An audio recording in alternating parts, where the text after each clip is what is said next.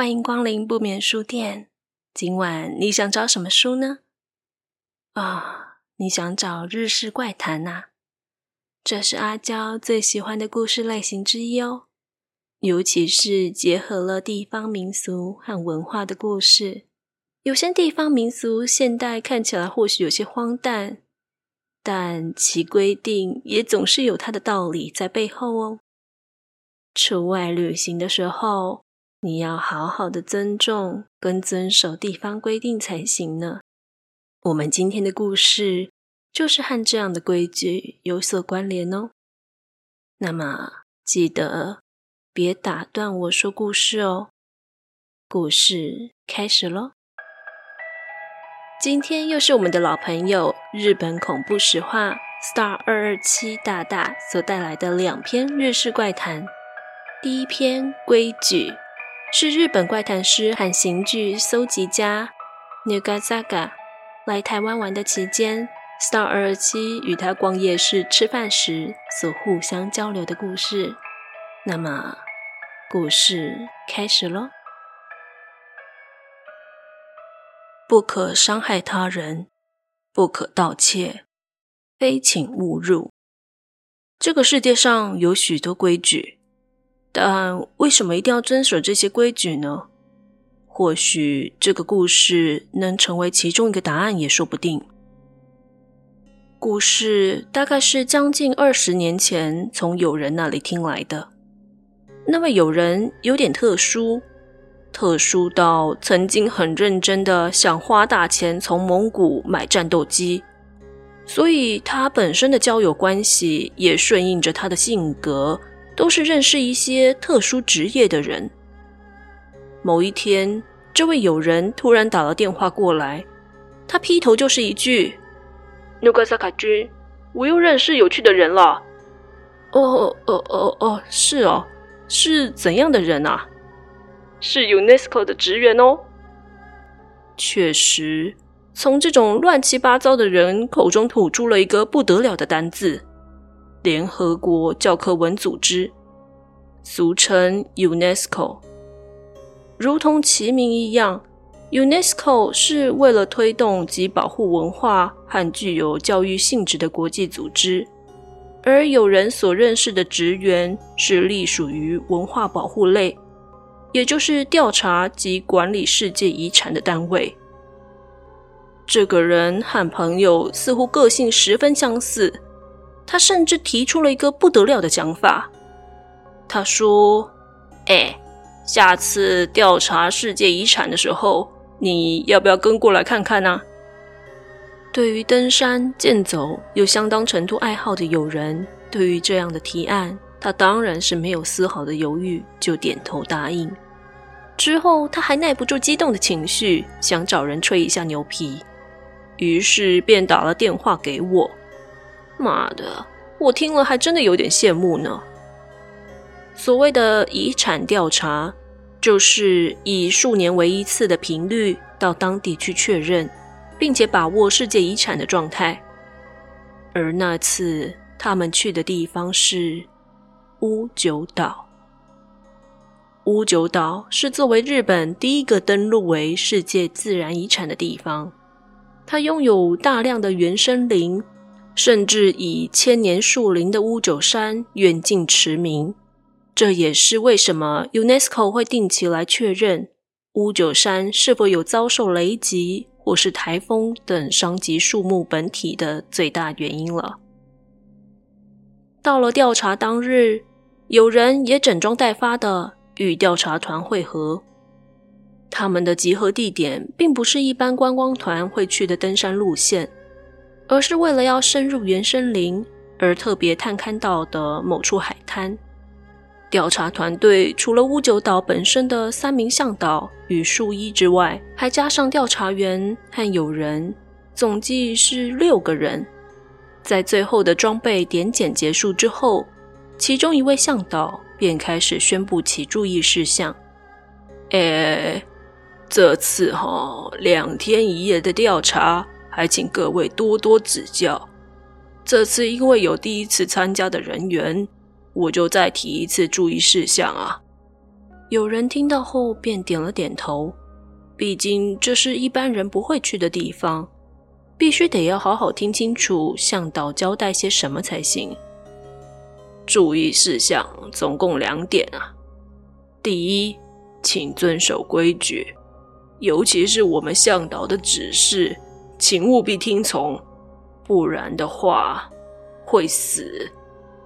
第二，彼此称呼的时候，请务必使用全名，不然的话一样会死。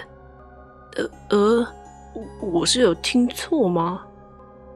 当有人还在思考这个会死到底是开玩笑说的，还是有实质意义上的会死的时候，其他五个人都已经开始背起行装，准备出发。于是有人只好停止乱想，一边把分配好的登山用具、帐篷等等往肩上扛去。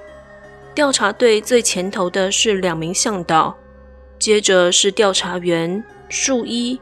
和友人，然后另外一名向导压后，六个人就这样摸进了满是浓厚绿意的原生林里面。据说宫崎骏的《魔法公主》里面的山兽神之森就是以乌九岛为原型的呢。看着眼前美景如梦似幻，确实让朋友信服。不过森林里几乎都没有什么虫鸣鸟叫。那种清寂让人感觉到非常的不可思议。调查团队在一段不能算是路的山径中爬上爬下一段时间。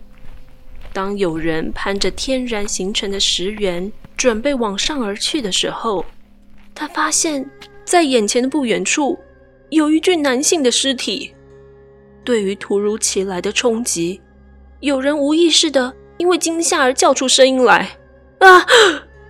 向导中的其中一人看到之后，就只是平淡的说了一句：“啊，死了。”他便低头掏出地图，在纸上用红笔做了个标记。有人经过其他人的解释，才知道有许多对屋久岛珍贵植物不怀好心的偷盗者和脱离正常登山路径的观光客。常常会以这种姿态出现在原生林的各个角落。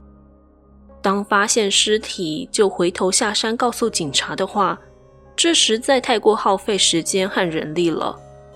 于是就只好先在地图上标记，之后待回程时再将事情告诉警察。在一片不可预知的林海中，盯着生命结束后的遗留物，有人再一次的意识到。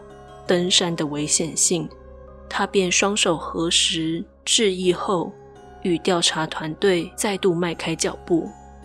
过了不久之后，在稍微有点距离的地方，有人突然看到一群和自己队伍差不多、全副武装的登山团队，看他们的行进方向似乎与调查队差不多。哎，他们那一群调查队伍的地段意外的与正常山道很近，哎。有人以为有其他的探勘队伍，他便与队伍后方的向导这么说道。可是向导的回答却超乎他的意料。哎，你请不要看，那不是什么探勘队伍，那些不是人啊。那边并没有什么登山道。总之啊，请别再看了。呃，可可是那边。有人实在是对于这样的对话内容感到困惑，于是他便举手指向那些登山者，准备要再说些什么。请不要指，不是说好要听我们的指示了吗？你是想死是不是？强忍怒气的向导，气势惊人的把有人到嘴边的话给压了回去。于是向导便催促着满头都是疑问的他跟上队伍。前行一阵子之后，不知道何时，那些登山客突然就消失了。就在大家差不多忘了刚才的事情，正在埋头调查的时候，突然又传来了一阵“喂”，怀疑是否自己听错的有人，他便把头抬了起来，竖起耳朵，喂，这里啊！哎，喂，喂，这里，这里，确实是人的声音。于是有人又回头向向导准备说些什么。那个，那那个，别问，别问，没什么好回的。那也不是人。啊，可是这么清楚的声音，实在是……我说过了吧，要叫的话就叫全名，知道了吗？正当有人试着回些什么的时候，突然，喂，这里！那个声音就像在耳边直接用吼的一样，让他震耳欲聋。别理，别理，你回他的话就会被带走。直接登出人生的话，我可是不会理你的。在叫唤声的间隔中，听到向导冷酷的这么回答，有人总算是意识到些什么了。那声“喂”，他根本无法辨别出声音的年龄以及到底是男是女。再者，与叫唤者的距离感时近时远，从哪里传来的也毫无头绪。就在他的智商开始正常运转的那个瞬间，突然他起了阵恶寒，便开始直冒冷汗。喂，这里，喂，喂，喂，喂，喂。数十秒后，那个声音开始急速的变小，最终。再也听不到了。朋友开始意识到，似乎跟来了不得了的地方，而且这次还是两天一夜呢。一想到这里，脚就开始不自觉的抖了起来。大家又在走了一阵子之后，调查队来到了开阔地。此处是乌九岛山中少数珍贵的安全地带，只要是调查的相关工作者。基本上也只会来这一区扎营休息。虽然看起来还很早，但天气变化非人为能掌握的。我们今天就先在这里扎营休息吧。领头的向导说完，就指挥大家把行装放下，开始准备。能容纳两人的帐篷共三组，有人和押后的向导睡在同一处。可能是因为头一次在没有可以称作步道的地方爬山，加上早上那一连串的奇妙体验，身心俱疲之下，有人很快的就在睡袋里面沉沉睡去了。当他醒来的时候，帐篷外刺眼的亮光打进来的时候，他第一个想法是：啊，真是太好了，什么都没有发生。于是乎。他便轻手轻脚的起来，打开了帐篷的拉链，在友人眼前是一片美到让人难以形容的森林。相对于昨天的原生林，因为朝雾的关系，又更加蒙上一层神秘的面纱。其景色之美，让朋友当场连话都忘记怎么说了。如果问说要再一次去体验昨天那种事情，会不会再来一次？啊，当然一定要来报！正当有人赞叹眼前的美景时，他突然注意到脚下似乎有什么东西。视线一垂，映入眼帘的是有成年男性手掌般大小的动物足迹。那个足迹将他们的帐篷周围整个都围绕住。哇，是熊哎！足迹有人的手掌般大，应该怎么想都是熊吧？看来应该是就寝前向导做了些什么措施，让熊只是绕着帐篷走，以此才能避免掉更大的危害吧。虽然说那个不知道什么东西的声音跟登山这件事情本身就蛮可怕的，但物理上熊更是直接威胁到生命的生物啊。想到这里，有人不禁打了阵哆嗦。与此同时，向导跟其他的同行者也陆续起床之后，各自开始收拾营地，并接着下一个调查行程。而当日也没有什么特别的事情发生，直到最后，调查团队全员都平安的结束这次的调查。呃，如何如何，努嘎萨卡君，这次的经验谈不错吧？情绪激动的友人在电话那头滔滔不绝的说：“ 真的是有点猛哎。”其实听到这个故事的当下，我的心情是很雀跃的，但我没有表现得很坦率的最大原因是，我知道屋久岛没有熊。屋久岛最大的野生动物是一种身长不超过一公尺，叫做屋久鹿的原生种，脚印与成年人的手同样大小的动物。基本不存在。而面对兴头上正侃侃而谈的友人，我也完全找不到可以告诉他这件事情的时间点。正在读这篇文章的你，一定是很喜欢怪谈吧？也或许曾经起过想去某些灵异地点、去某个有问题的场所试个胆、探探险的想法，甚至你。可能正在往那些场所的路途上。我认为，像这样的场所，总会有些什么样的规矩，也因此希望各位在动身前务必要做好事前的功课，把握好当地的状况，不然的话会死。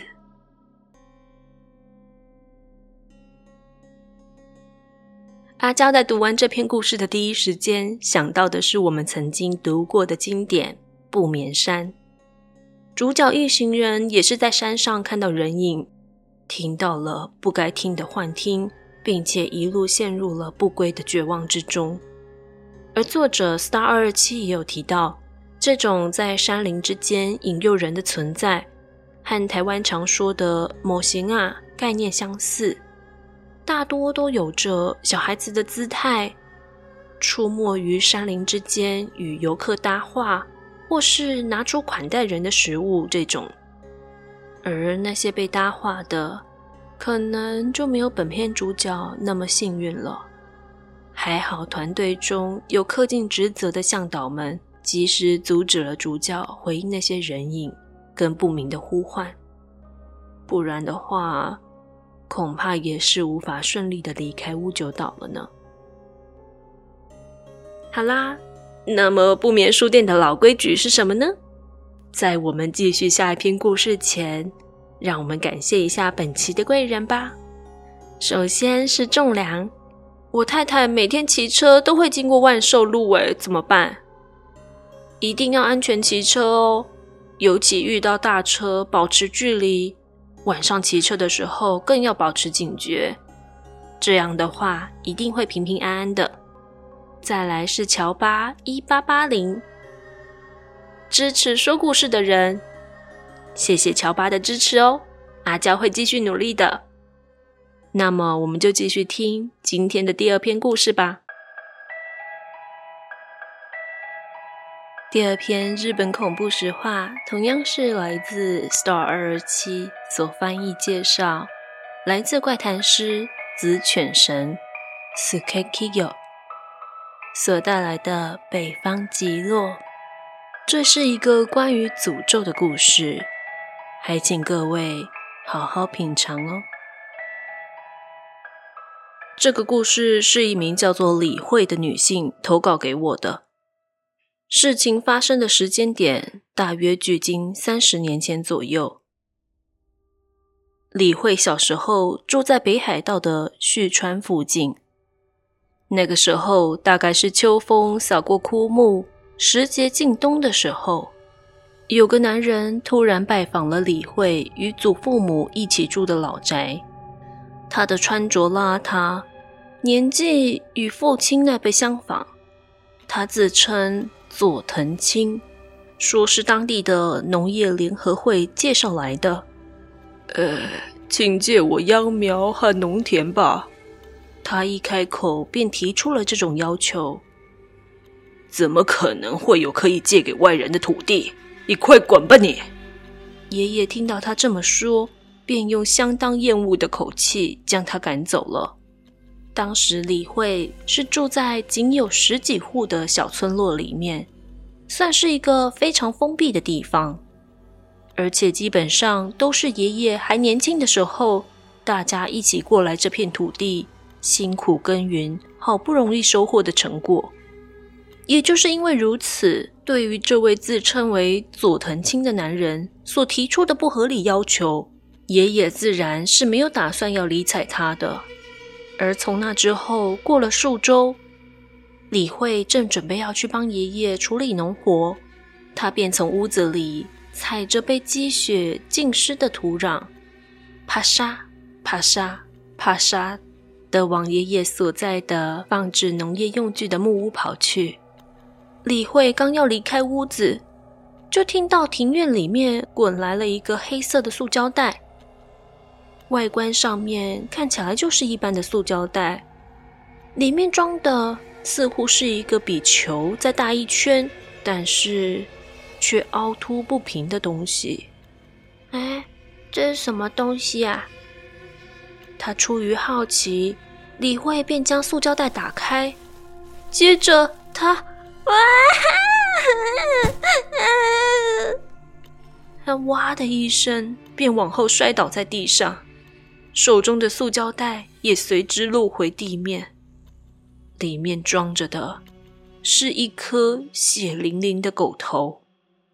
而这么近的距离看到实体的李慧，因为惊吓过度，她的小脑袋瞬间无法反应过来，就这么瘫坐在原地。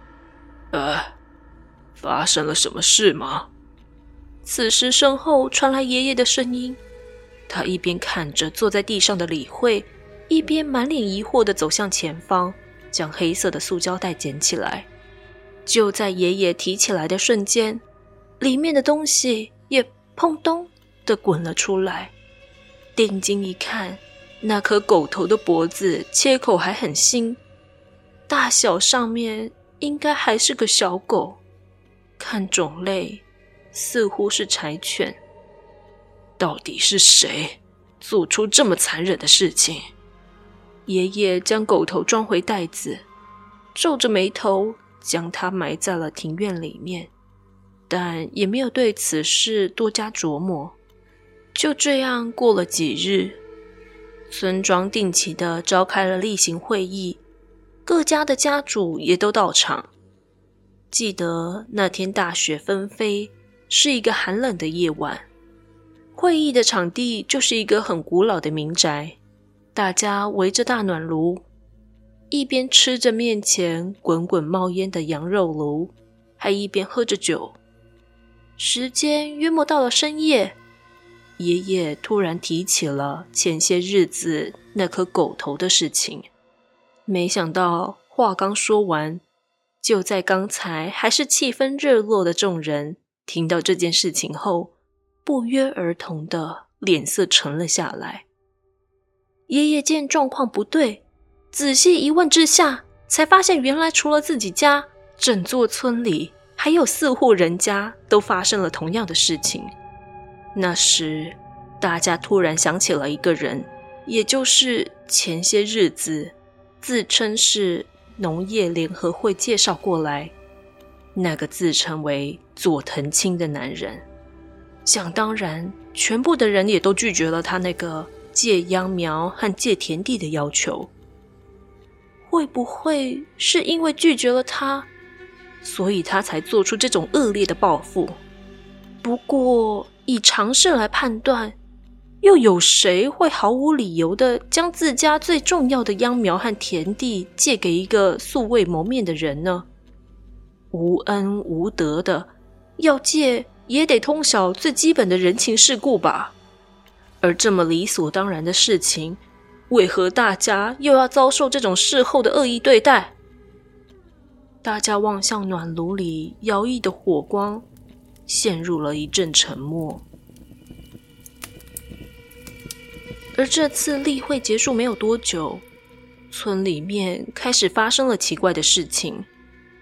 各家的家主开始莫名的故事了，而且每个人的死因皆不明。有人是在煮饭的时候毫无征兆的倒下死亡，有人则是在早上没有起床，家人叫他的时候，发现已经没有呼吸了。不论如何，每个突然死去的家主本身都没有病历，也正因为如此，最后都以心脏衰竭的理由结案。而巧合的是，这些家主都是生前有拒绝过那个佐藤青要求的人，而还活着的就只剩下李慧的爷爷而已了。与此同时，家人们一开始担心起会不会爷爷也发生什么异变，每天过得都是胆战心惊的。刚好这个时候。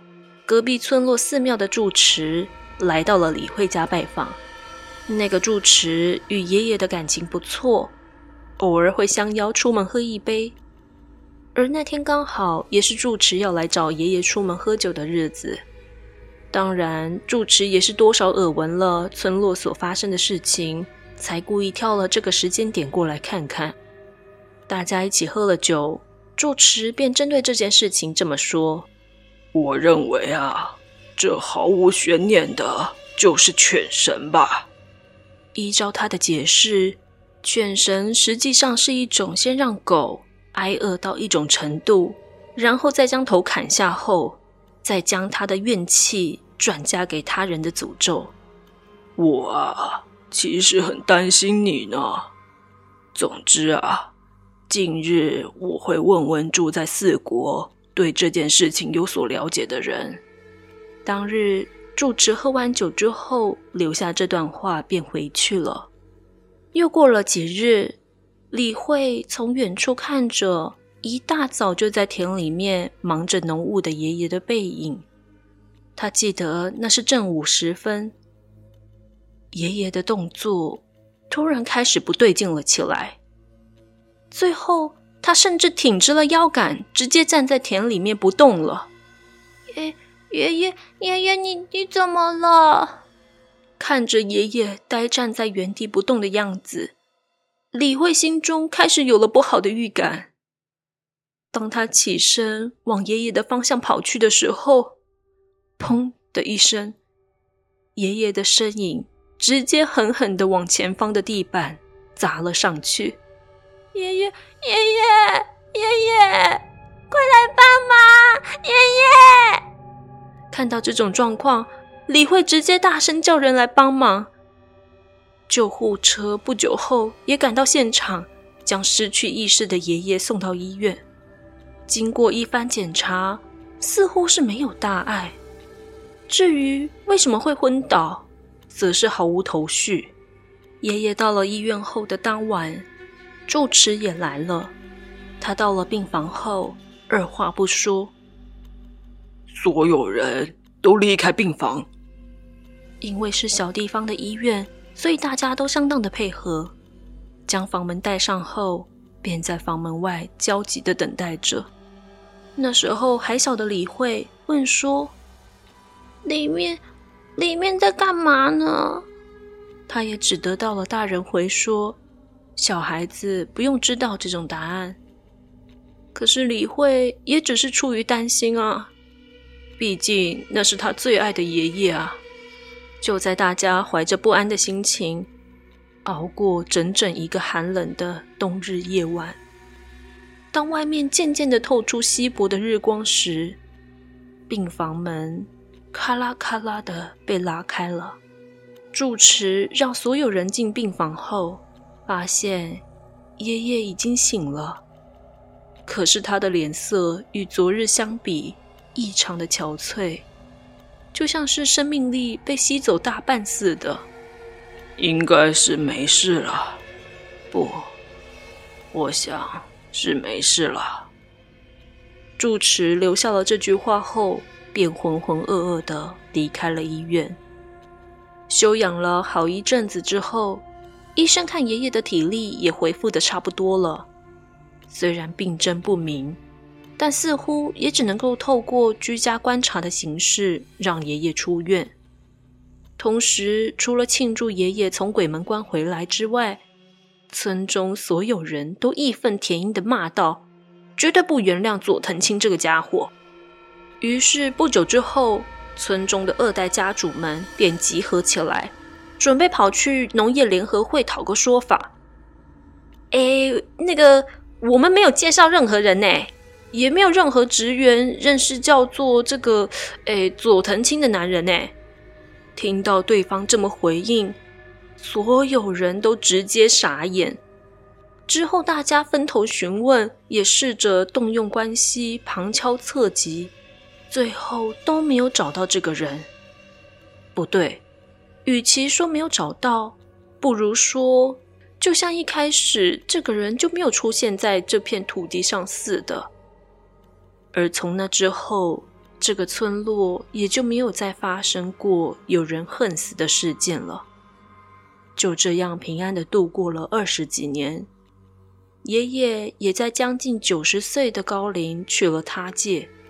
只不过，当时大家坚定的守护着的这片土地的秧苗和田地，现在大部分都被农业联合会的相关人士买走了。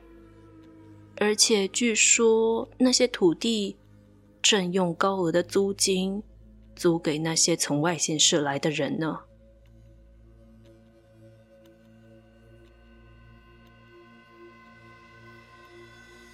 好啦。今天的故事就到这边喽。这位佐藤清到底是基于什么理由，又是否是他人所指使而咒杀了村子里面的老人？故事里面并没有给很明确的答案，这部分就留给大家很大的想象空间喽。最后，我们的老朋友 Star 二二七同样在他的原文底下有针对犬神有相当详尽的民俗研究跟推论。非常推荐大家到原文观赏，并且不要吝啬给予作者一个鼓励哦。我们下期不眠书店再见喽，拜拜。